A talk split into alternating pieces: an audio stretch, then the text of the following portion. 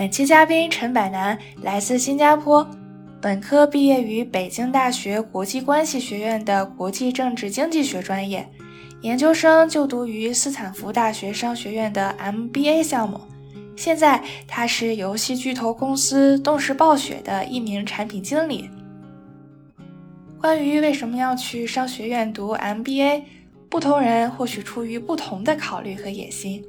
而百南的答案是为给自己的文艺事业增加砝码，因为懂商业的艺术家会有更广阔的天地。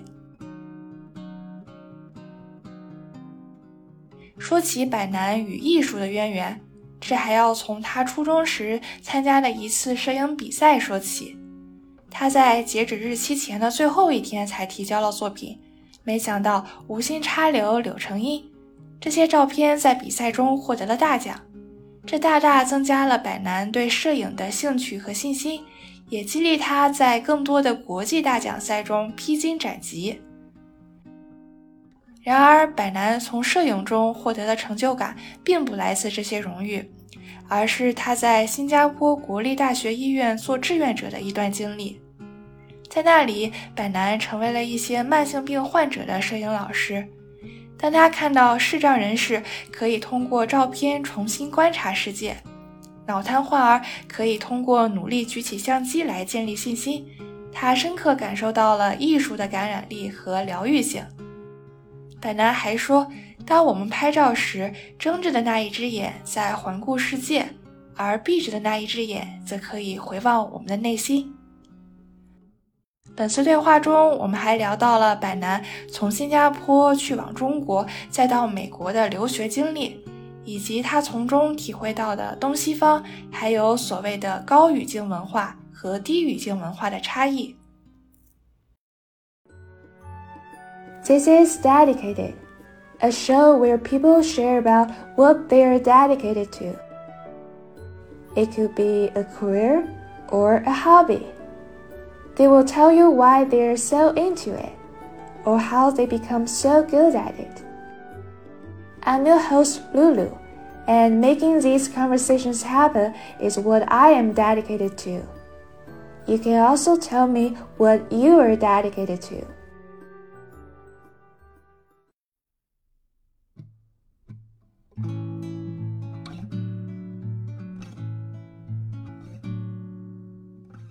For any artist who desires a wider audience, he needs at least two arrows in his quiver a creative one and a business one. Pek Nan always knew he was born for some creative career. He has won many photography competitions ever since his high school teacher lended him a professional camera. He also sees how photography can be a form of therapy while mentoring chronic disease patients at the National University Hospital in Singapore. After college, Pek Nan went to Stanford GSB, one of the most prestigious MBA programs in the world, to pick up more business chops, hoping that will get him where he wants to go and now he's a product manager at Activision Blizzard, helping to push the ingenuity of game developers to a larger gaming audience. Besides his personal passions, you'll also hear about how Pek Nan, as a Singaporean, navigated China and America, where he got his bachelor's and master's degrees.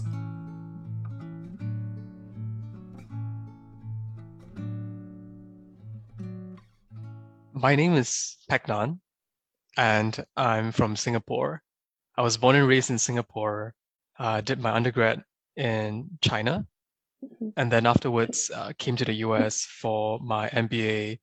And right now, I'm working in Activision Blizzard. Hmm. So before college, you've been living in Singapore, right? Yes, that is correct. So how would you describe your hometown? I think Singapore is a place that is beautifully diverse in many ways, right? And you see that permeate to the people that you see on the streets.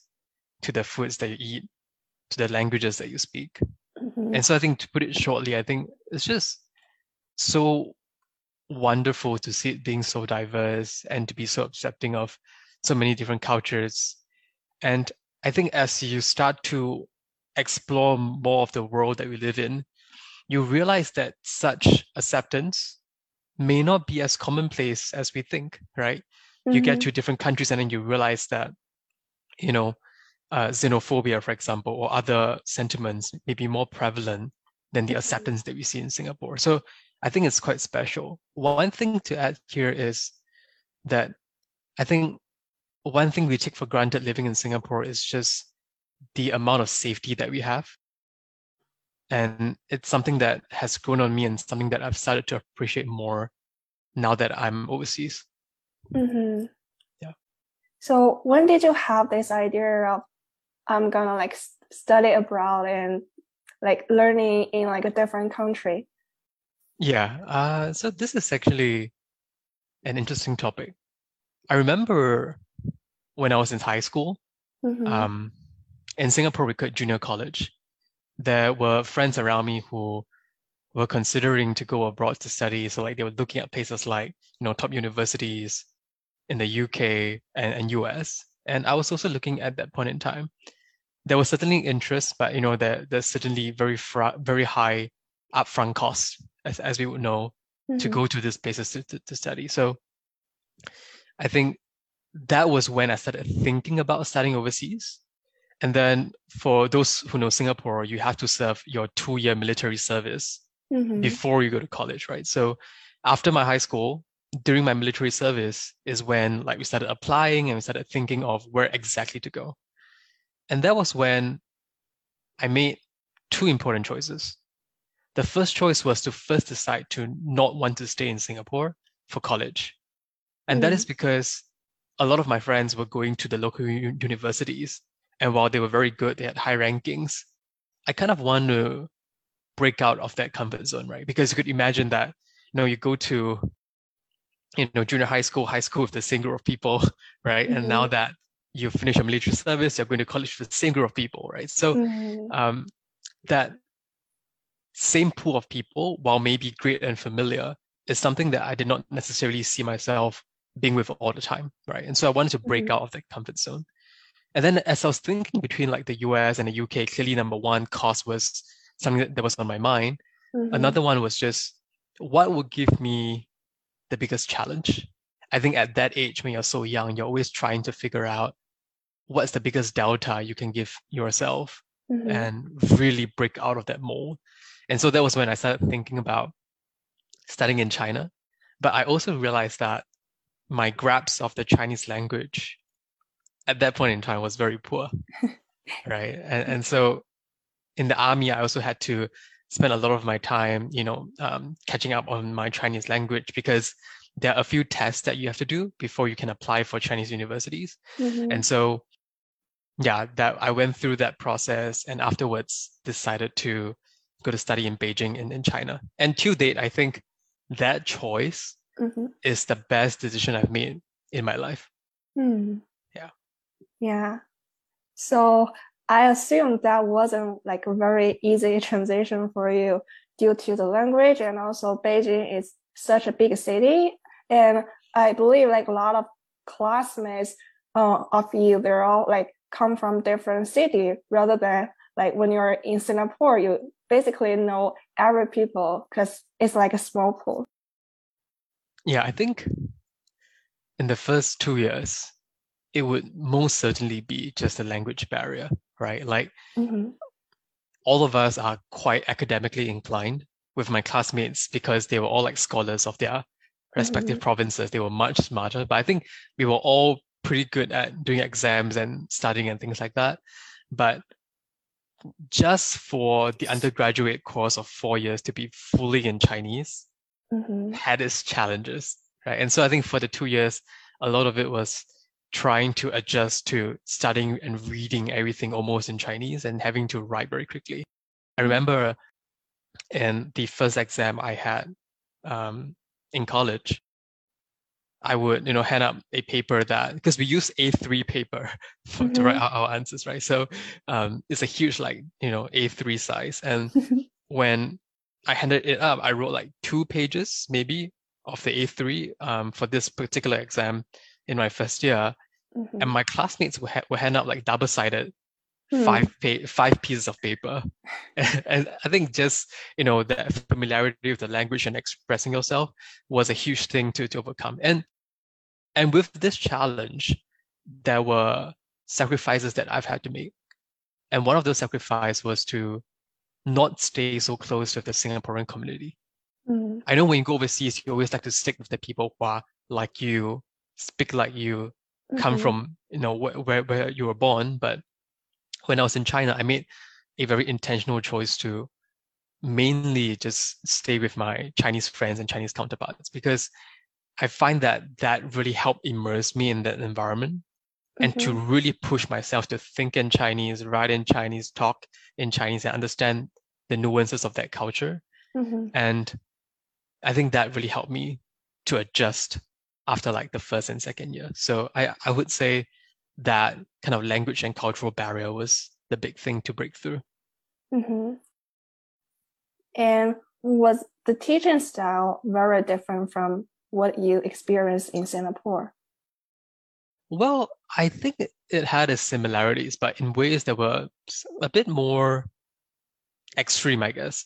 Mm-hmm. Um, in that, I'm sure you know, in, in China, there's still the very kind of road way of, of learning sometimes you have to memorize it and i actually think that is good logic to that like for example my professors would say if you don't memorize it you won't internalize it over time and somehow over time as i grew older I, I began to understand this logic whereby if you don't memorize it because of so many distractions in life, uh-huh. you just forget that knowledge, right? And so while some of it may be more rote, um, it's and like one example I'll give of, of that is, you know, we had exams where you have to like memorize a 5,000 mm-hmm. word classical text mm-hmm. and write it and write it out word for word with mm-hmm. the punctuations in the correct place. Mm-hmm. Right. So while that may seem like an extreme form, I actually felt like while that was different from Singapore's teaching style, that was actually very helpful later on as it helped you internalize some of the stuff that were in there. Yeah, I feel it's like putting something like on the shelf of your memory. And at some point, you're gonna use that, or at least having that concept kind of like prepare you for something in the future. Yeah, because I find that if you were to just prepare for exams itself, I'm sure we mm-hmm. all understand this, right? Mm-hmm. Once you finish the exams, you forget about the, the content. Mm-hmm. But actually forcing myself to memorize it for the exam has helped me retain some of that even till now. So mm-hmm. like while I can't say like, hey, I can like rewrite that 5,000 word classical text, uh-huh. I can say like, I remember certain verses in there that were very impactful as maybe like they were hard to memorize mm-hmm. or they just had a lot of meaning to them.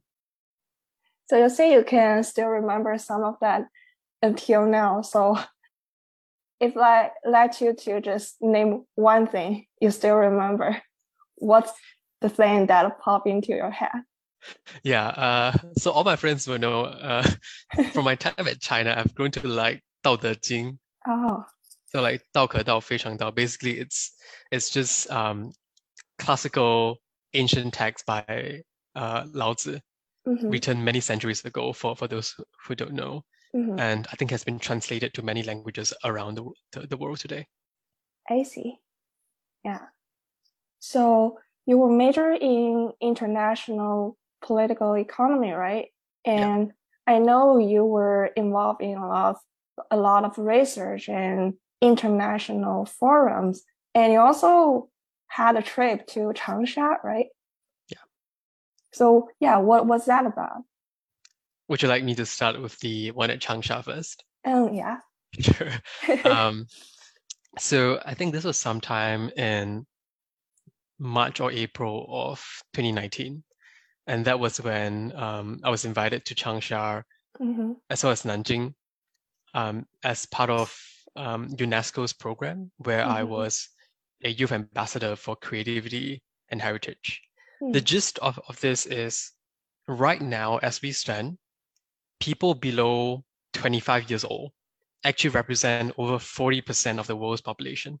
Let me Hmm. just repeat that again. People below 25 years old represent over 42% of the global population. So almost like almost half, right? So a lot of young people in, in the world right now. Mhm. So I think when we think about creative arts and the pres- and the preservation of, of heritage, at Mhm. least from UNESCO's point of view, there was a strong need to engage the youth of today and tomorrow.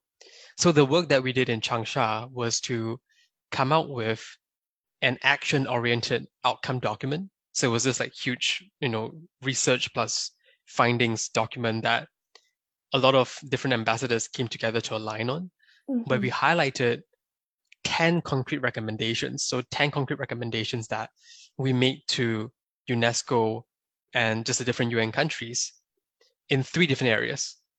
And the three different areas, if I can recall, were number one, creativity and, and innovation. Mhm. Number two, use space for mutual learning and exchanging. Mhm. So like symposiums, you know, events, things like that. And number three is just more capacity building in this field. And so basically to sum it up is we just want to hope we, we hope to engage the youth in different countries as much as possible. And that work that we did in Changsha laid the foundation for UNESCO's efforts around youth. Yeah, so that was what I did um, when I was at Changsha. And then when I was, and you mentioned like the part of our research when I was at Peking, then I also Mhm. did research on the Belt and Road Initiative, was which was um, pretty a pretty hot topic in the past few years. Yeah. And what are some other researches you're also like interested in? Yeah, so I think a lot of it was between the intersection of the Belt and Road Initiative, because Mhm. that spanned many regions, and h- how that intersected with Africa, right? So Hmm. we know from from an economic point of view, China has a history of you know very fast and successful economic growth, right? And this presents an, an attractive template for African countries to replicate, right? Because if you look at China, it has invested significantly in big, big infrastructure, industrial and connectivity projects, and all of these are kind of critical requirements for governments in across Africa as well. So I think what I've done is to really study that that partnership because as you would know, over the last two decades, I think China has established a pretty significant economic presence Mhm. in most African countries. And there are always kind of two sides to that argument in that, you know, is this presence of, you know, China's capital investment good for that continent? Or mm-hmm. is it in some ways hurting the social fabric and political stability that we have in that region? So I think for me, it was interesting to take a look at that and to look at this huge opportunity and see the different sides that we have with China getting more involved in that region. Mm. Yeah, so after studying like um, politics and history of other countries, do you have a new understanding of Singapore, like your hometown? Yeah, definitely. So I think it's interesting because, like I mentioned, like there were many spectrums that I began to appreciate more, things like political stability, right? And then safety that became more more prominent as I started to study other different countries. So I, I would say that it is it has been a very impactful journey as I studied that. Yeah, that would be my answer. Mm. And what are some typical career paths for your major? I know you went to um, the MB, MBA program at Stanford, but where did most of your classmates end up? Yeah, um, I think if you look at China, right, a lot of them, I think when we graduated, you know, in like 2019, it was when the internet industry um, is still rather hot, right? Uh-huh. So um, that landing spot is still popular amongst many grads. So in my class as well, a lot of people went to the popular internet countries that you see in China. So places like Tencent, NetEase, ByteDance, and so on. I'm sure folks are familiar with, with such names.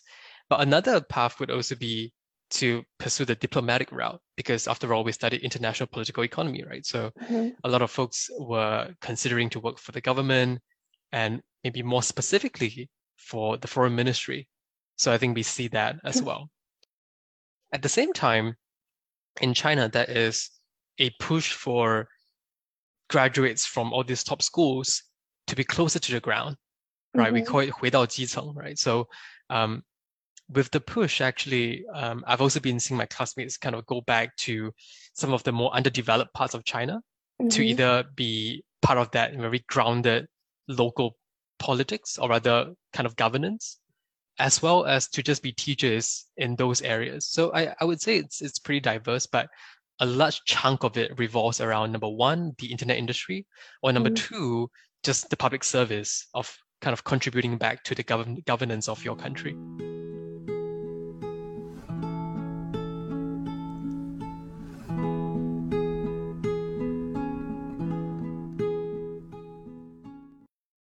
So, what brought you to Stanford? um, yeah, this is also a pretty long story. So, as of now, I have been in the creative arts for about 10 years or so. Mm-hmm. And so you can see that the journey started way before, for me, started way before high school, started way before undergrad, and has continued all the way to now. So mm-hmm. I think compared to my peers, I've started um, dabbling in a career way earlier. I've also started working way, way earlier than some of my peers um, when I was in college. And so when I graduated college, I genuinely felt that I wanted to, I still needed certain skill sets, right? Mm-hmm. And I realized that after being involved in creative arts for so long, either as you know a, photog- a photographer with NatGeo or in other capacities, I realized that I really needed more professional knowledge in general management and business mm-hmm. in order to help scale up the creative arts. So one thing that's big in creative arts is, you know, you always think about like the output, definitely. But another one is just how sustainable is the arts, right? How um, financially viable are they? And many a times the artist isn't very acquainted with the business side of things. Mm-hmm. Right. But the way I see it is if you really want to help scale up creative arts, right, make um, long term arts projects, be it in gaming or movies, in animations, or in just in public art, different forms, you really need to have some kind of business mindset. You need to know, like, oh, what is the value I can provide for my sponsors, for example? How should I calculate my overhead costs and things like that? And so for me, going to Stanford GSB to do my MBA was a way to equip myself with skills to better manage the creative arts from both sides. Number one, from the creative, and number two, from the business. And so the analogy I like to use for this is for folks to scale up the creative arts, you need to have two arrows in your quiver, right? So you think of yourself as an archer. Mm-hmm. Um, you need to have a create, creative arrow. You also need to have a business arrow. And when I thought about going to Stanford GSB at that point in time, as a, when I was applying, I only had the creative arrow. And so going to Stanford was the way for me to pick up those business chops so I can be more acquainted on the business side as well. Mm-hmm. So even going forward, I think now if I look at my current role, a lot of what I do is like 60% creative, 40% business in a way, or sometimes like 60% business, 40% creative. And so Mm. I think I've really liked working at the intersection of the two. And there was a new round of culture shocks, right? When yeah. you first came to Stanford. Yeah. Um, I guess the way I'll frame this is in a concept called low context and, and high context, right? So mm-hmm. if you know low context cultures, so low, low context cultures may refer to places like you know the US or some of the um, European countries, for example, low context cultures means people rely on direct communication and mm-hmm. the use of concrete language to get a point across, right? So um, information in a message will be more defined, more spelled out. Whereas if you had to compare it to high context cultures, such as China or the other Asian countries, including Singapore, we rely on more indirect, non-verbal communication, right? And you know, people always say that, for example, Asian cultures are built on a Confucian notion of social harmony, right? If you think about a lot of Chinese phrases, it's always like, you know, 和气, right? 和睦, mm-hmm. things like that. And so I think harmony is something that is is always being emphasized. And there's harmony and there's there's also hierarchy in, in Asian in Asian cultures. So many a times I think the culture shock that I see was just the stark difference in one culture being a bit more reserved, a bit more focused on the social harmony, whereas Mhm. another one in in the US was more much more direct. But I think both of them are unique in in their own ways, and I've actually been able to just appreciate those differences. I I would say though, now that I work in so-called like a global company, what I've realized is that sometimes when you have meetings with like Asian counterparts, it may be Mhm. harder for you to get feedback or, all responses. Like like you present this thing about a certain game or this certain plan, and Mhm. sometimes what you get is just silence. Whereas for my counterparts in the US, feedback or just a good or bad would be um, much more forthcoming, right? Mm. So I, I I would say it has been an extension from just the culture shock all the way to the corporate workplace as well. Mhm. And also, I assume you're among the youngest of all your classmates because you uh, went into this MBA program right after undergrad. Well, other classmates in my already work in the industry for many years, so most of them might be like older than you. So, um, yeah, would that make you like a little bit less confident? I think this is a very interesting question and one that I grappled with, right? Because clearly, when you apply out of college, if you think about it, the odds of making it through the application isn't very high, right? Mhm. Just because there isn't a, a lot of like precedents for you to see, right? You can't like look to your seniors and say, oh, who has gotten to an MBA program before, right? I Mhm. think that challenge is is is always there. So I think for me, one thing I recognized was number one, um, they clearly evaluate many applicants in, in a single year or in, in multiple cycles. And they Mhm. know who they're looking at. And sometimes they may see value that I don't. That's number one. Number two, I think I also have to recognize value in, in myself, right? Mhm. I, while you may think I'm young, I think I'm not that young, given that number one, I started working earlier than some of my counterparts. Mhm. And number two, like things like started working in junior high school, for example, um, in startups and things like that. So one thing is like starting to work earlier. And number two is I, I was also able to spend two years in the military in a leadership Mhm. position. And I think that different experience and amount of kind of stress that you go through in, in that military experience also gives you additional kudos, right? Mm. So in a way, I actually don't see myself as lacking experiences compared to my classmates. I think I see myself as being able to bring different perspectives. For example, there was a case I remember we were doing this accounting case um, in class, was it 2020? Um, about Kodak. So Kodak, like the the old um, film company, the film photography company. Mhm. And I remember like because no one else was from the so- so-called creative arts or familiar with the medium of photography, I was able to speak much more and give flavor to the business case that we were working on just because I had that creative arts background. And so I think the just to the business school experience was not to think that, you know, oh, um, do I have like less experiences than others, but rather to rea- to realize what your unique slice of contribution is. And what I enjoyed at Stanford was everyone was so humble, but yet knowledgeable about their unique slice. And in some Mhm. classes, like people will be quiet and they will learn and just absorb like a sponge. And in some classes where they were the subject matter experts, and maybe in this case for me, it would be like the Kodak case that I spoke about. They just speak Mhm. out so much and have that experience. And so I think it's a great process of just learning from your classmates. One last thing I'll add here is I think as a relatively younger person, well, mm-hmm. not that young, it's it's also nice to just listen to your older classmates about life. And I think having those conversations, because many of them have families and, and have kids, have shaped the way I think about my work priorities.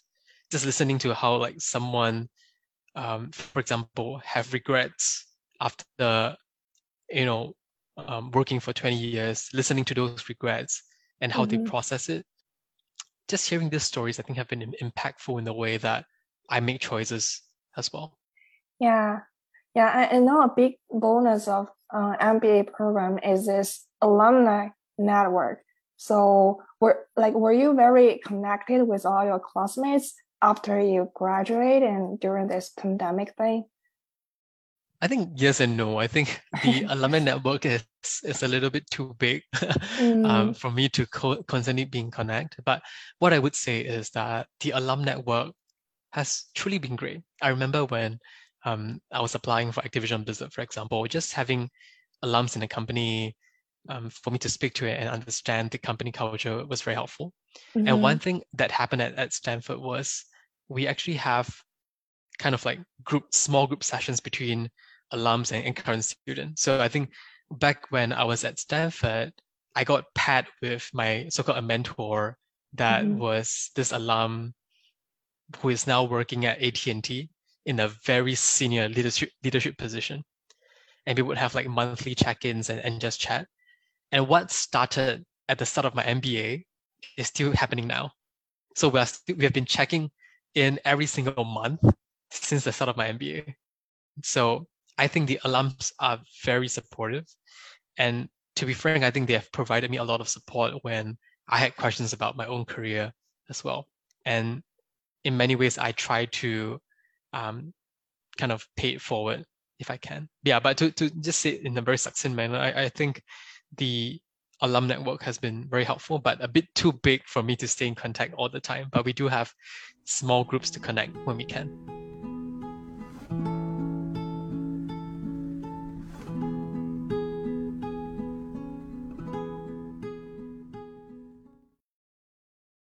So after the MBA program, you joined Activision Blizzard. Yeah, I feel gaming might be like a great intersection of creativity, innovation, and also business.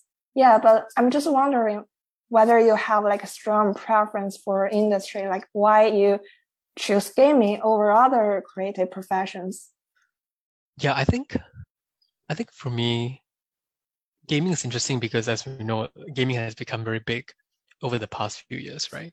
Mm-hmm. And I've seen it gaining more gravitas in people's life, meaning that especially over the pandemic, you see how gaming has become such a good escape for people, right? As they were locked up in, in their homes, it became a great great way for them to connect. It became a great way for them to escape. It became a great way for them to vent their emotions and, and their frustrations. And so as we see gaming move into this integral part of everyone's life. You know, we have like three, three plus billion gamers at this point in time across the whole planet, or even going to four billion as we speak. I would say that it's just interesting to be in this industry because you see digital lives in gaming take on a much higher weight in people's priorities going forward. And I say that because um, I still play one of our games. Uh, it's called the World of Warcraft very mm frequently, and I think just to see how folks integrate that into their real lives and to balance to kind of change the way I saw gaming, right? So in many ways, I think gaming is a second identity or even a second life for, for many people.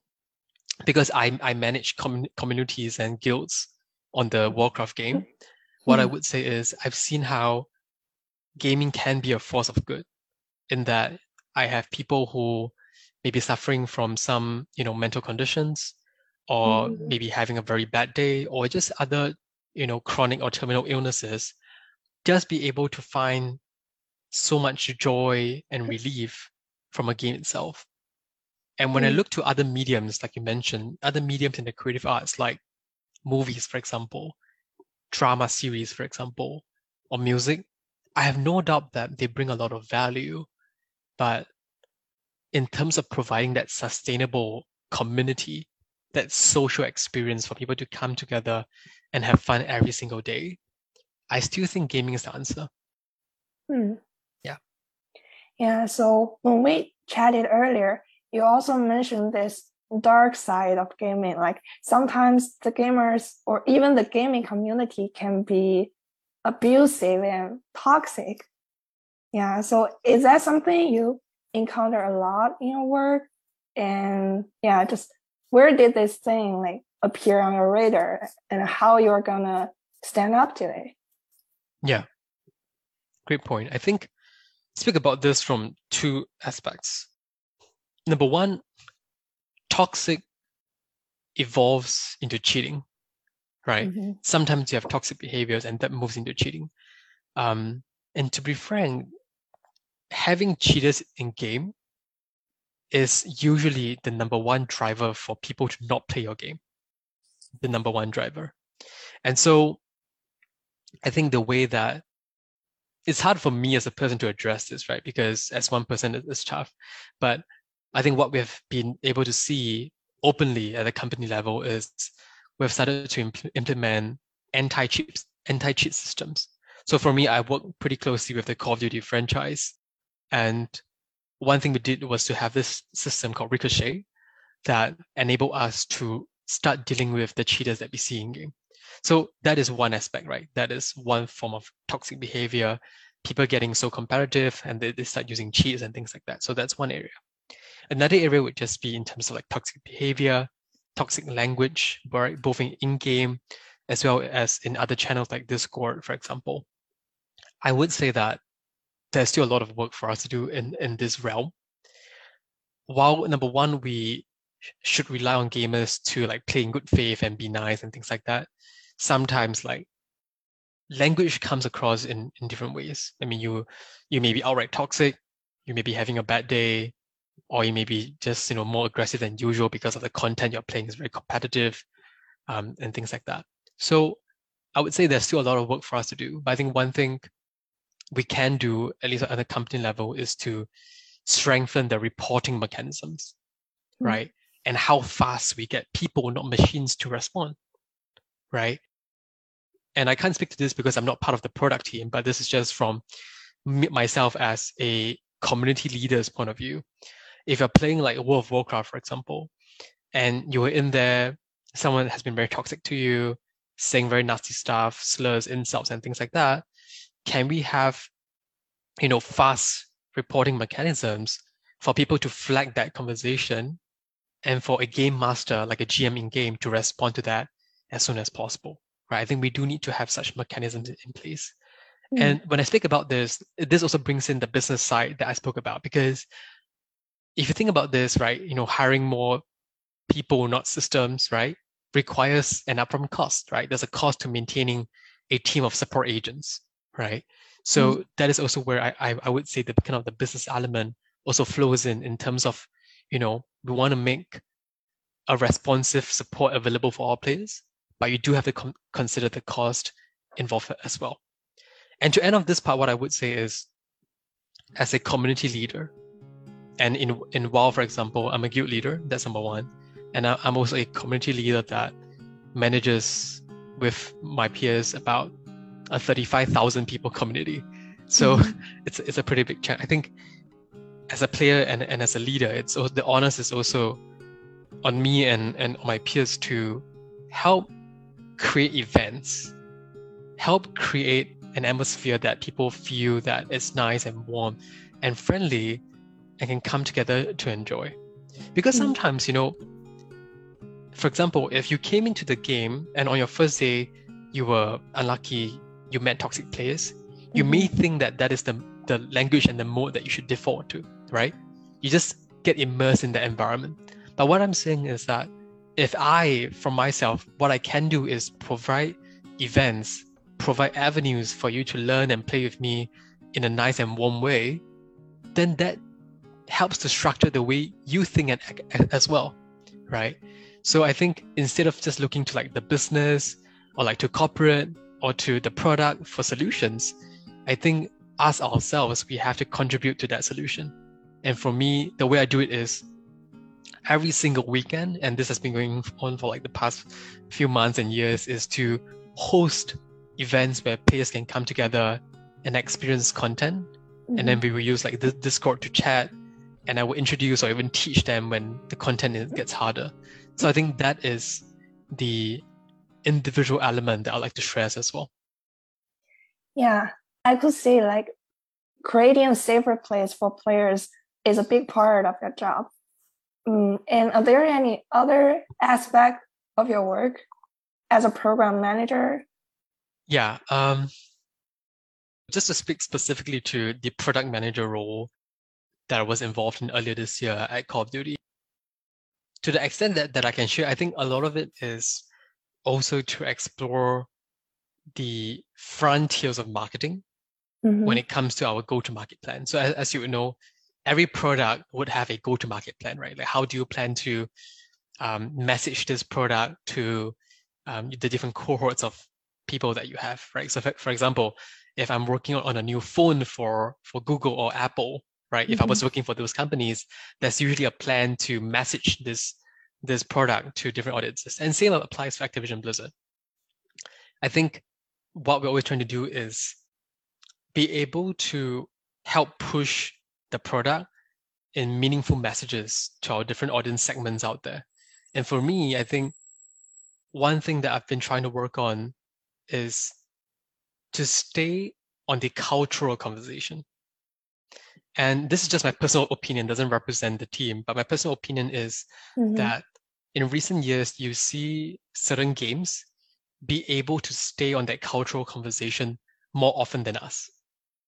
And like they would have, you know, like virtual concerts, for example, or other new and fun experiences that it's just more familiar with the younger crowd that we see today. Whereas for Call of Duty, because it has been a franchise that's been going on for many years, almost two decades now, I think sometimes we need to use new ways of marketing to bring it to life and in order to push the frontier of that. So that is one thing that I'm focused on.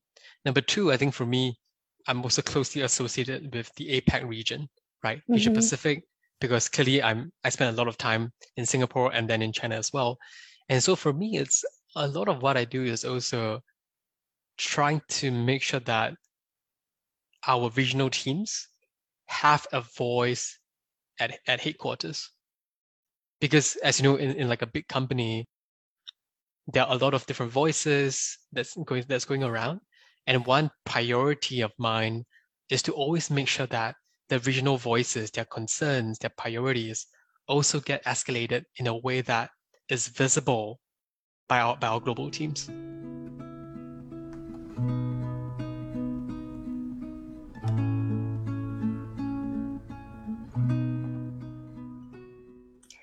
Yeah, so we already uh, mentioned this a couple of times in our conversation. So I know you're a photographer since you were in high school. So how did you get started on that journey?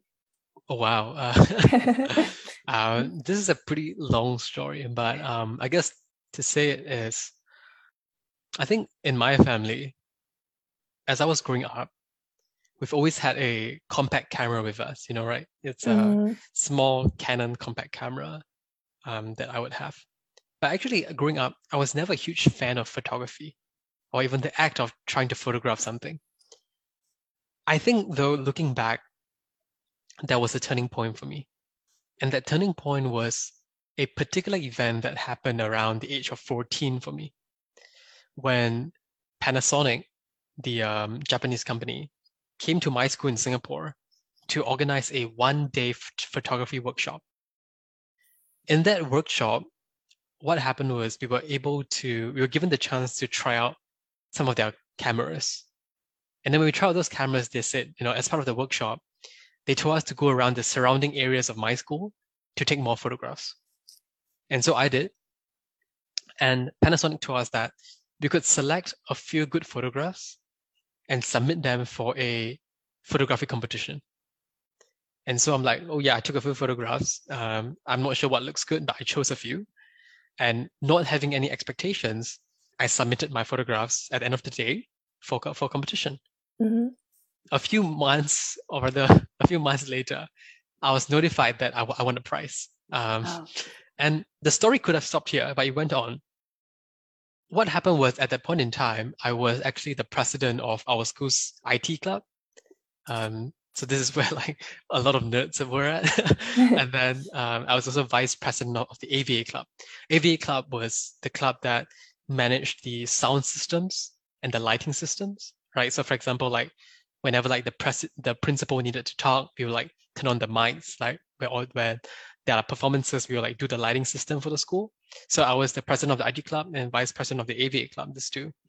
And what happened was my teachers there caught word of this award. So they were like, oh, Pek Nan, you won something. I'm like, yeah, I think it's like beginner's luck. And what happened was they actually nudged me on to take more photographs at school events. And what happened was at that point in time, we didn't have a professional camera in our school. Mhm. But my two teachers, they bought a personal DSLR, so it was their own, and they brought it to school for me to use. Yeah, so if like my teachers, the two of them are listening to this podcast, I think their names are Mr. Ku and Mr. Pei. Thank you for lending me that camera because in that point in time, they saw something in me that I didn't and I Mm. think I'm I would always be very grateful for that. Um, they would frequently tell me that. I remember they would frequently tell me this phrase that say, "You have the eye." And I, would always tell them like, "What eye?" And they would say that it's an eye for photography. It's a distinct and different way of looking at the world we live in. Mhm. And I think when you're so young, you clearly don't know what you're good at, right? Because you're like, I'm a pretty average person, pretty average grades. Like, you don't know what you're good at. Just hearing so much faith and recognition and motivation from two teachers and the people around me at that point in time really nudged me on to just take more photographs and eventually just win all those international and national photography competitions, right? So I would say this is how I started. And from that point on, the rest is history. Yeah, I, I know you took a lot of good photographs, but the thing I was struck by is throughout your career as a photographer, you also mentor many people. So I would say you also see a lot of things they didn't. And also for many of them, photographer or photography can even be a form of therapy, right? Yeah, that's right. Mm-hmm. Um, yeah, I think, you know, with this tangent, I think we are going towards like the Project Dreamcatchers. And so for those who don't know, um, Project Dream Dreamcatchers is a long-term arts mentorship pro- project that really explores the triumphs and tribulations of youth with chronic illnesses.